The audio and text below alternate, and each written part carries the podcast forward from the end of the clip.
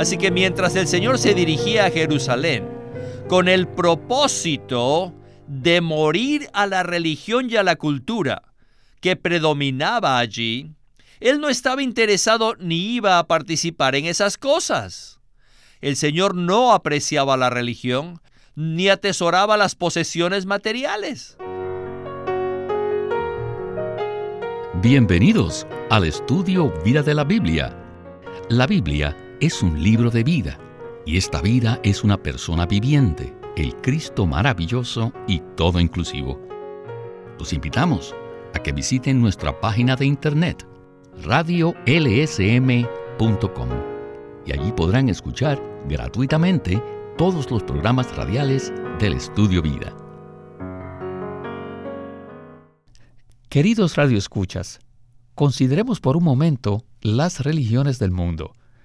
Aunque ustedes no estén de acuerdo con las diferentes enseñanzas, es justo decir que todas las religiones comenzaron con muy buenas intenciones y con ideales nobles. Sin embargo, todas las religiones manifiestan una condición común, que hace que inevitablemente terminen fracasando con el correr del tiempo. Esta condición es la hipocresía. Hay una diferencia abismal entre las enseñanzas e ideales de una religión y las prácticas y la vida que llevan aquellos que practican dicha religión. No obstante, existe una excepción admirable a dicha regla universal, esto es, la vida que llevó el Señor Jesús. La vida que Jesús vivió en la tierra contrastaba grandemente con la hipocresía de la religión de aquel entonces. La realidad de la vida divina del Señor, expresada en los miembros de su cuerpo, todavía es causa de profundo contraste con la religión actual. Por tal razón, hoy estudiaremos el capítulo 12 de Lucas, y el título del mensaje es Tres advertencias. Y nos acompaña Guido Olivares para darnos los comentarios. Saludos Guido. Bienvenido al programa. Gracias, Víctor. Este va a ser un mensaje muy interesante. Guido, el Señor Jesús y sus discípulos pasaron por un largo viaje que comenzó en Galilea, luego pasó por Samaria, donde el Salvador hombre experimentó el rechazo, y ahora, en Lucas 12, el Señor y sus discípulos se hallan camino a Jerusalén. Durante esta jornada, el Señor Jesús estuvo entrenando a sus discípulos para que llevaran una vida con el nivel más elevado de moralidad, a fin de que pudieran participar plenamente en la realidad del jubileo. No obstante, al llegar a Jerusalén se manifiesta una gran diferencia entre lo que el Señor Jesús tenía en mente y lo que los discípulos tenían en mente. ¿No es así? Claro que sí. El Señor iba camino a Jerusalén poniendo todo su interés en la muerte que habría de sufrir en la cruz. En la mente del Señor, Él iba a Jerusalén para morir a la religión y a la cultura. Sin embargo, los discípulos pensaban otra cosa totalmente distinta. A pesar de que el Señor había sido rechazado en muchas oportunidades, también había tenido un éxito inusitado en Galilea. Y ellos pensaban que él iba a Jerusalén para tomar el trono y recibir el reino. Los discípulos pensaban, nuestro líder, el Señor Jesús, está listo para ir a Jerusalén para recibir el reino y quizás algunos de nosotros nos sentemos a su derecha y a su izquierda. Esto nos muestra la diferencia de conceptos entre el Señor y sus discípulos. Pienso que los discípulos, al igual que nosotros, hacían un esfuerzo muy grande por comprender cuál era el propósito del Señor al ir a Jerusalén. En el capítulo 12 de Lucas encontramos tres advertencias serias que el Señor le da a sus discípulos. Estas tres advertencias, que son habladas a manera de parábolas, hablan en cuanto a la hipocresía de la religión, respecto a la codicia y finalmente en cuanto a vigilar y ser fieles para esperar la segunda venida del Señor. En Lucas 12, del 1 al 3, dice, Entre tanto, habiéndose juntado por millares la multitud, de modo que unos a otros se pisoteaban, comenzó a decir a sus discípulos primeramente, guardaos de la levadura de los fariseos, que es la hipocresía, porque nada hay encubierto que no haya de descubrirse, ni oculto que no haya de saberse. Por tanto, lo que habéis dicho en tinieblas, a la luz se oirá, y lo que habéis hablado al oído en los aposentos, se proclamará en las azoteas. Esta es una gran advertencia contra la hipocresía de la religión. Comencemos ahora el primer segmento del estudio vida con Winnesley. Existen tres clases de advertencias en el capítulo 12. La advertencia en contra de la hipocresía religiosa. La advertencia en cuanto a las posesiones materiales por causa de nuestra inquietud. Y la advertencia en cuanto a ser vigilantes y fieles. Estas tres advertencias son una continuación del capítulo 11. En el capítulo 11 vimos que necesitamos aprender a orar orar para poder entrar en Dios, permanecer en Dios y recibir todas las riquezas de Dios por medio del Espíritu vivificante y todo inclusivo. De esta manera podremos vivir una vida con el nivel más elevado de moralidad, para poder disfrutar y participar del jubileo del Nuevo Testamento. No obstante, mientras el Señor Jesús hablaba de esto, él se estaba aproximando a Jerusalén. No se olviden que él estaba en camino a Jerusalén. Pero deben saber que la ciudad de Jerusalén, en aquel entonces, era el centro de dos cosas. Era el centro de la religión judía y el centro de una cultura muy alta, que estaba llena de posesiones materiales. Las personas que vivían allí solo estaban interesadas en estas dos cosas, con el fin de disfrutar una mejor vida. Así que mientras el Señor se dirigía a Jerusalén con el propósito de morir a la religión y a la cultura que predominaba allí, Él no estaba interesado ni iba a participar en esas cosas. El Señor no apreciaba la religión ni atesoraba las posesiones materiales. Así que después del capítulo 11, Lucas nos relata cómo el Señor no tenía ánimo para la religión ni corazón para las posesiones materiales de Jerusalén.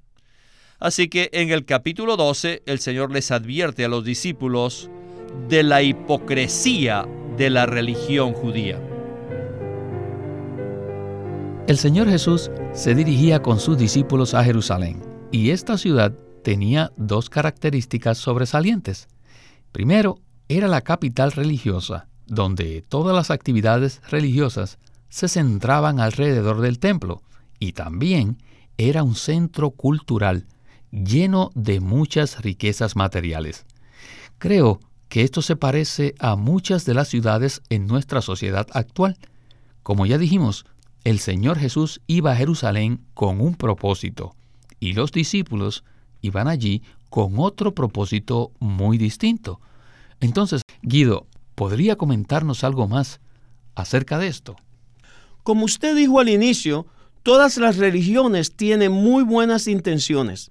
Desean hacer cosas buenas y quieren servir a Dios, pero llegan a ser hipócritas. Esto contrasta con lo que el Señor Jesús les había enseñado a sus discípulos. El Señor realmente vivía en el nivel más elevado de moralidad. Todo en él era genuino mientras que en la religión todo es una fachada. Jerusalén era una ciudad que se distinguía por ser un centro de adoración religioso y tenía una cultura que se interesaba en los bienes materiales con el fin de disfrutar una vida mejor. El Señor no le interesaba ninguna de las dos cosas. Por tanto, él iba a Jerusalén para morir a la religión y a los bienes materiales. No obstante, los discípulos pensaban que el Señor iba a Jerusalén para recibir el reino. Puesto que él había tenido gran éxito en Galilea, ellos pensaban que ya era hora de ir a la capital, Jerusalén, para tomar el trono y recibir el reino. No hay duda, necesitamos comprender que todos los discípulos que seguían a Jesús tenían un trasfondo religioso judío, por tanto, tenían muchos conceptos religiosos viejos. Ahora continuemos con Winnesley y el estudio vida. Queridos santos, tenemos que darnos cuenta que todos los seguidores de Jesús en aquel tiempo eran judíos. Todos ellos procedían de la religión judía y tenían mucho aprecio por esa religión. Ellos sentían una profunda admiración por los fariseos, porque pensaban que eran personas con un nivel de moralidad muy elevado.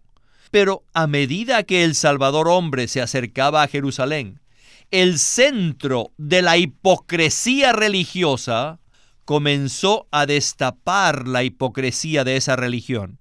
Por lo tanto, el Señor les dijo a sus discípulos, guardaos de la levadura de los fariseos, que es la hipocresía. Finalmente, la hipocresía religiosa llega a convertirse en una fuente de persecución para los seguidores genuinos de Jesús. En otras palabras, si ustedes están hoy día en el jubileo del Nuevo Testamento, tengan cuidado, porque la hipocresía religiosa llegará a convertirse en la fuente de persecución en contra de ustedes. Hoy día es exactamente lo mismo. ¿Por qué? Porque mientras los verdaderos seguidores de Jesús disfrutan el jubileo, ellos recibirán la oposición de las personas religiosas que forman parte de la religión hipócrita. Esta oposición llegará a ser como una persecución para los verdaderos seguidores del Señor Jesús en el jubileo del Nuevo Testamento. Sin duda, los seguidores del Señor Jesús tenían en alta estima a los líderes de la religión judía, porque consideraban que tenían una moralidad elevada, pero dichos líderes estaban llenos de hipocresía. Por el contrario, el Señor Jesús manifestaba el más alto nivel de moralidad en su vivir humano. La intención y el propósito del Señor era manifestarles a los discípulos que el nivel de moralidad en el jubileo del Nuevo Testamento está en una esfera totalmente distinta que la religión. Los discípulos no se daban cuenta de que los líderes de la religión judía, que ellos tanto apreciaban, llegarían a convertirse en una fuente de persecución debido a su falsedad e hipocresía. Entonces, Guido, ¿podemos esperar que la situación actual sea diferente? Por supuesto que no. Esto no es algo nuevo que sucedió solo en el tiempo de Jesús. Esta situación es exactamente igual a la de hoy en día.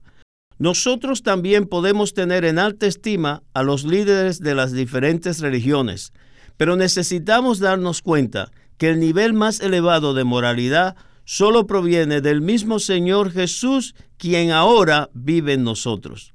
El nivel más elevado de moralidad es el vivir que el Señor Jesús practicó en frente de sus discípulos, no con la intención de que ellos lo imitaran por medio de su propio esfuerzo o de sus conceptos religiosos. Jesús era un verdadero Dios hombre que expresaba los atributos divinos de Dios por medio de sus virtudes humanas.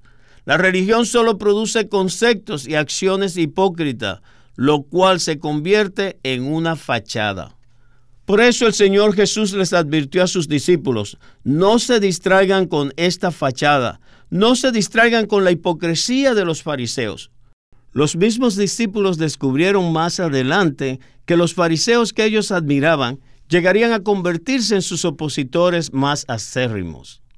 Si leemos cuidadosamente los encuentros que el Señor Jesús tuvo con los religiosos, nos daremos cuenta de que los religiosos, o sea, los fariseos, los saduceos, los escribas, siempre quedaron puestos al descubierto en cuanto a su hipocresía religiosa. A ellos les molestaba profundamente que los verdaderos seguidores de Cristo disfrutaran y experimentaran a Dios. La religión siempre considera como una amenaza que los verdaderos seguidores de Cristo lo experimenten y lo disfruten en realidad. En el siguiente segmento hablaremos de las otras dos advertencias. En Lucas 12:15 dice, y les dijo, mirad y guardaos de toda codicia, porque la vida del hombre no consiste en la abundancia de sus bienes. Luego, en los versículos 35 al 37, dice, Estén ceñidos vuestros lomos y vuestras lámparas encendidas, y vosotros sed semejantes a hombres que aguardan a que su Señor regrese de las bodas, para que cuando llegue y llame, le abran enseguida. Bienaventurados aquellos esclavos a los cuales el Señor, cuando venga, halle velando. De cierto os digo que se ceñirá y hará que se reclinen a la mesa y vendrá a servirles. ¡Qué promesa tan maravillosa! Si permanecemos vigilantes en oración, el Señor nos servirá en su mesa. No puedo más que decir, alabado sea el nombre del Señor. Aleluya. Bueno, regresemos al último segmento del estudio vida con Winnesley. Adelante. El Señor les dio a sus discípulos otra advertencia. ¿Cuál fue esta advertencia? Ajá, Jerusalén, la gran ciudad, la capital. Allí no solo estaba el peligro del centro de la hipocresía religiosa, sino además estaba el peligro de la codicia de las posesiones materiales. Lucas 12 nos narra el caso de una persona que le pide al Salvador hombre que dividiera la herencia que les pertenecía a él y a su hermano. Y el Señor aprovechó esta oportunidad para advertirles a los discípulos en cuanto a la codicia. Nuestra vida en el Señor no depende de las posesiones materiales. Debemos hacernos tesoros en los cielos. Así que a partir de ese momento, el Señor les mandó a los discípulos que no estuviesen ansiosos por sus vidas, por su alimento, por su vestido, porque les dijo, vuestro Padre que está en los cielos cuidará de ustedes. Si nosotros buscamos el reino de Dios, o sea, el disfrute del jubileo del Nuevo Testamento, el Padre nos dará vestido y alimento por añadidura. Cuidará de nuestras necesidades físicas. Así que finalmente el Señor les advierte en cuanto a vigilar y ser fieles. No se dejen capturar por la religión, ni se distraigan con las ansiedades de este siglo. Más bien debemos aprender a estar vigilantes y ser fieles para servir a nuestro Señor, quien está a punto de regresar. El jubileo neotestamentario abarca dos eras, la era de la gracia y la era del reino. La era de la gracia es la era actual y la era del reino es la era del milenio, la era venidera. El Señor Jesús les advirtió a Pedro, Jacobo y a otros, como diciendo, Vosotros me estáis siguiendo ahora, y podéis participar del jubileo en esta era de gracia, pero podéis perder el jubileo en la era venidera si es que no veláis y sois fieles mientras estoy ausente. Para que tú y yo podamos participar del jubileo en esta era, debemos ser advertidos de la hipocresía de la religión presente y estamos advertidos también de la ansiedad por las posesiones materiales. Si cuidamos de estas dos advertencias, disfrutaremos del jubileo de la era de la gracia hoy en día. Sin embargo, a medida que disfrutamos del jubileo en la era de la gracia, al mismo tiempo necesitamos velar y ser fieles durante la ausencia del Señor. Guido, a medida que escuchaba el segmento anterior, me puse a reflexionar sobre la hipocresía del mundo religioso y su efecto en nosotros, como también sobre la ansiedad por las posesiones materiales. Me parece que estas son dos cosas muy dañinas para el cuerpo de Cristo. ¿No es así? Definitivamente. Estas son dos cosas extremadamente dañinas para la edificación del cuerpo de Cristo. Precisamente esta era la carga del Señor. no solo con los discípulos, sino con nosotros también. Él desea que no seamos afectados por la hipocresía de la religión, ni tampoco por los afanes de las posesiones materiales. Pero para eso necesitamos recibir la vida del Señor en nosotros, la cual es una vida que no actúa de manera religiosa, sino que manifiesta el más alto nivel de moralidad. Una persona de la multitud se le acercó al Señor y le dijo, Maestro, di a mi hermano que parta conmigo la herencia. Este incidente nos muestra que esta persona había sido capturada por la ansiedad respecto a los bienes materiales, lo cual es una gran prueba para todos nosotros. Hoy en día, muchos quieren servir al Señor con la esperanza de recibir bienes materiales, pero el Señor les dijo a los discípulos que no debían ser distraídos con la ansiedad por las posesiones materiales. De hecho, la sociedad actual se mueve sobre las ruedas de la ansiedad. Si la ansiedad no existiera, tampoco habría ambición ni codicia. Dios es un Padre fiel, y si nosotros buscamos su reino, Él cuidará de todas nuestras necesidades. Una vez que acudimos al Señor y conocemos que Él es nuestro suministro, podremos seguirlo fielmente y tomarlo como nuestra vida y como nuestro suministro. Las dos advertencias en cuanto a la hipocresía de la religión y en cuanto a codiciar los bienes materiales están relacionadas con el disfrute del jubileo del Nuevo Testamento. En otras palabras, si somos liberados de estas dos cosas, podremos disfrutar del jubileo. No obstante, si no velamos y somos fieles, perderemos el disfrute en la era venidera. Por eso necesitamos guardarnos de la hipocresía religiosa y de la ansiedad por los bienes materiales, en especial el afán por el alimento y el vestido. Debemos alejarnos de la hipocresía y la ansiedad para que podamos participar del jubileo de hoy.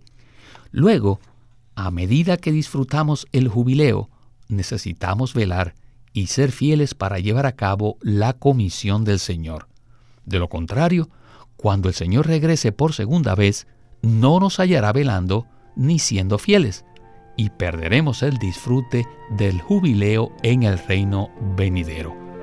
Que el Señor nos conceda su gracia y su misericordia para ser aquellos fieles que esperan el regreso de su Señor. Bueno, Guido, muchísimas gracias por haber estado con nosotros. Ha sido un placer.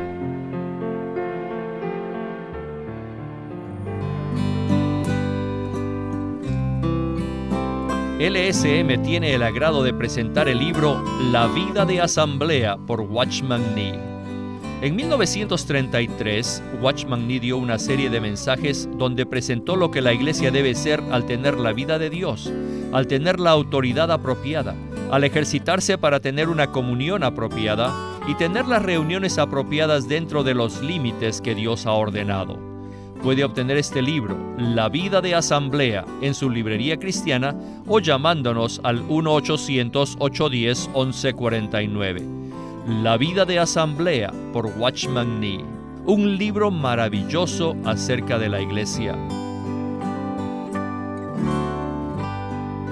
Watchman Nee llegó a ser cristiano en la China continental en 1920 a los 17 años de edad y ese mismo año comenzó a producir sus primeros escritos. En casi 30 años de ministerio se demostró claramente que él era un don especial que el Señor dio a su cuerpo con el fin de adelantar su obra en esta era. En 1952 fue encarcelado por su fe en Cristo y permaneció en la prisión hasta su muerte en 1972. Sus palabras, sus escritos, continúan siendo una rica fuente de revelación y provisión espiritual para el pueblo cristiano de todo el mundo. Witness Lee nació en 1905 y fue criado en una familia cristiana. A la edad de 19 años fue completamente capturado para Cristo, a quien se entregó incondicionalmente para predicar el Evangelio el resto de su vida. Al comienzo de su servicio al Señor, conoció a Watchman Nee, quien ya era reconocido predicador, maestro y escritor, y con él sirvió en la casa publicadora llamada Librería Evangélica de Shanghai. En 1949, Witness Lee fue enviado por el hermano Ni y sus colaboradores a que saliese del país a Taiwán para asegurarse que lo que el Señor les había dado no se perdiera. Y allí comenzó la obra de predicación y publicación, por lo que también experimentó la abundante bendición del Señor. En 1962, el hermano Lee recibió la carga de ir al occidente y fue y se estableció en California. Durante sus 35 años de servicio en los Estados Unidos, ministró en reuniones semanales, conferencias, entrenamientos, dio miles de mensajes y publicó más de 400 libros, los cuales se han traducido a más de 14 idiomas.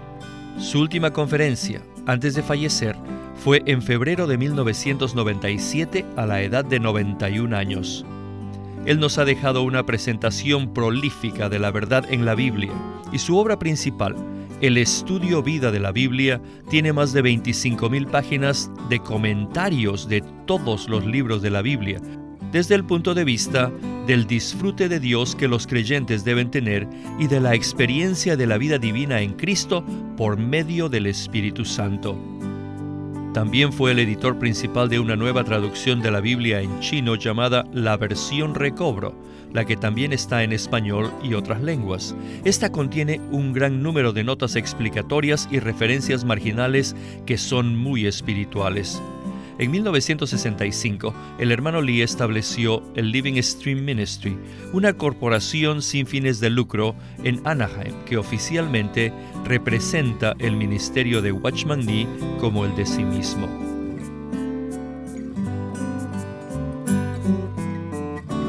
Queremos animarlos a que visiten nuestra página de internet libroslsm.com.